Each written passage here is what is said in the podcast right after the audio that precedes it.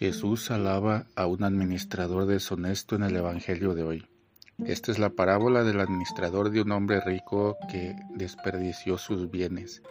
Cuando fue descubierto, inmediatamente buscó la manera de hacer amigos, es decir, de establecer vínculos con quienes tenían deudas con su jefe, al que le debía 20 barriles de aceite.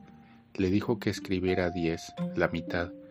Al que debía 400 medidas de trigo le dijo que escribiera 300 Actuó con astucia, dijo Jesús.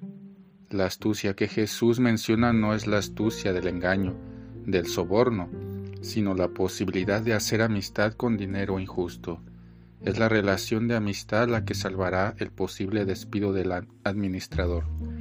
En el fondo, se trata del resto de misericordia que su astucia fue capaz de activar.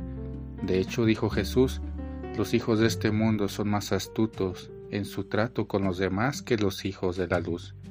Aprender de la astucia de este administrador significa activar la experiencia de las relaciones, de la fraternidad, de la capacidad de dividir por la mitad, de facilitar el pago de las deudas, de hacer que una familia pueda dormir tranquila porque tendrá unos cuantos barriles de aceite y unas cuantas medidas extras de harina para sobrevivir. La honestidad de la administración de los bienes reside en la posibilidad y la astucia de encontrar caminos para vivir la misericordia, la administración del amor. Lo que propone el Evangelio es un giro en el estilo de vida cristiano, una verdadera conversión de nuestros hábitos y de la astucia de hacer el mal.